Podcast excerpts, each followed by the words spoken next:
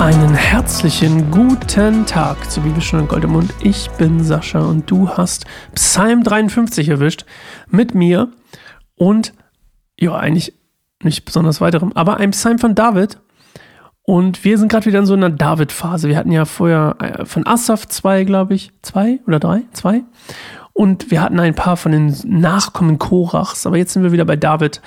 Ähm, meine Favoriten übrigens ähm, sind die von Asaf. Ich finde diese, die sind sehr, äh, ich, ich finde den ganzen Stil von dem Psalm sehr schön, aber ja, David hat natürlich was ganz Besonderes, weil wenn du zufälligerweise schon bei der letzten Staffel von Bibelstunde Goldenmund dabei warst, dann hast du mit uns ja, oder nee, letzte war es nicht, vorletzte? Vorvorletzte? Uh, ich kann mich nicht erinnern. Eine von den letzten drei Staffeln war David. Und da haben wir uns mit David beschäftigt und seinem Leben. Und ähm, das, das hier ist wie so eine Ergänzung teilweise, wenn ich die Psalme lese. Und das ist total schön. Und bevor wir diese Ergänzung fortführen, Psalm 53, das ist noch eine kleine Info vorweg, ist fast eins zu eins eine Kopie inhaltlich von Psalm 14. Ähm, ich weiß gar nicht, warum ich dir das erzählt habe. Vielleicht, damit du die Chance hast, jetzt auszumachen, weil du denkst, habe ich schon gehört. Ansonsten lass uns kurz beten und eine Minute zur Ruhe kommen, vor Gott Ruhe finden und dann in den Psalm starten. Jesus, danke, dass du uns dein Wort schriftlich gegeben hast. Jesus, ich danke dir dafür immer wieder, dass es nicht einfach nur sowas ist, was man heutzutage weitergeben muss von Mund zu Mund, sondern dass es etwas ist, was, was überliefert ist durch Schrift, durch Buchstaben, durch Bücher, die für wirklich fast jeden zugänglich sind. Und das ist so ein Geschenk, Jesus. Und ich danke dir, dass wir heute Psalm 53 zusammenlesen können und bete, dass du die Menschen wie jeden Tag, auch durch diesen Bibelpodcast hier, sei er gut oder schlecht, ähm, erreichen kannst. Amen.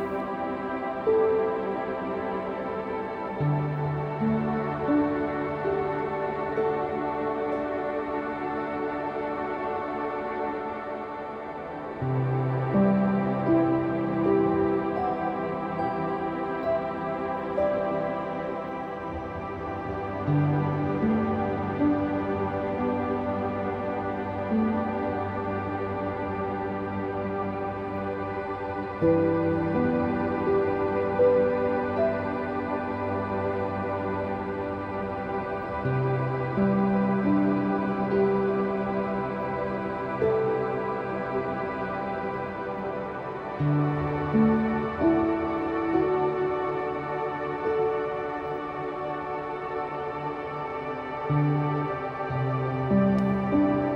Unterweisung Davids. Nur Narren denken in ihrem Herzen, es gibt keinen Gott. Sie sind durch und durch schlecht und ihre Taten sind böse. Es gibt keinen, der Gutes tut. Gott sieht vom Himmel herab auf die Menschen, um zu sehen, ob es wenigstens einen einzigen gibt, der klug ist und nach Gott fragt. Aber sie haben sich alle von Gott abgewandt und sind nun alle verdorben. Es gibt keinen, der Gutes tut, nicht einmal einen. Werden die Bösen denn jemals weise, die mein Volk wie Brot auffressen und nicht daran denken, zu Gott zu beten? Doch Angst und Schrecken packt sie, wo es keinen Grund dafür gibt. Gott wird deine Feinde vernichten und ihre Gebeine zerstreuen. Sie werden zugrunde gehen, denn Gott hat sie verworfen. Wenn doch vom Berg Zion Rettung käme, um Israel zu befreien. Und wenn Gott die Not seines Volkes wendet, dann wird Jakob jubeln und Israel sich freuen. Alright. Das ist ein Psalm, das hast du dir vielleicht schon beim Hören gedacht, der sehr beliebt war, als die als Israel unter römischer Besatzung stand, ja? Warum? Weil er natürlich das Gebet schlechthin dafür ist, dass er sagt, hey, da sind ganz, ganz viele, die verdorben sind, ganz, ganz viele, die sich von dir abgewandt haben, ja? Also jetzt, ich meine, für die Gläubigen war das das, das Ding. Und ähm, Gott sieht es. Und dann gibt es diese Zuversicht. Doch Angst und Schrecken packt sie, wo es keinen Grund dafür gibt. Gott wird deine Feinde vernichten und ihre Gebeine zerstreuen. Sie werden zugrunde gehen, denn Gott hat sie verworfen. Zuversicht. Wenn doch vom Berg Zion Rettung käme, um Israel zu befreien, auch wieder Befreiung als Thema. Und ja, das ist eigentlich das, wie gesagt, fast gleiche wie im Psalm 14, wo David ebenfalls eine Offenbarung darüber bekommen hat, wie Gott eigentlich die Menschen sieht oder wie die Menschen sind, könnte man fast auch sagen. Und dann geht es am Ende quasi darum, dass Gottes Gericht auf diese Menschen kommen wird. Und dass das feststeht. Gott wird deine Feinde vernichten und ihre Gebeine zerstreuen. Und diese Zuversicht ist eben genau das, dieses Vertrauen in Gott ist genau das, was vielen Leuten unter der römischen Besatzung sehr viel Kraft gegeben hat. Inklusive natürlich dann die, den Geschichten von Jesus und den, der, der Lehre von Jesus und der guten Nachricht von Jesus, die sich dann verbreitet hat währenddessen. Ähm, ich glaube, das Markus-Evangelium wurde für die geschrieben. Lass mich mal ganz kurz gucken. Es gibt ein Evangelium, das wurde quasi das mit der Absicht geschrieben, Markus, ja. Das wurde quasi geschrieben, um Leuten, die in, die, also Gläubigen in, im alten Rom oder in den, in, unter römischer Besatzung quasi Mut zuzusprechen. Das hatte dann einen ganz krassen Fokus drauf. Und ja, David geht es hier eigentlich auch unter anderem darum.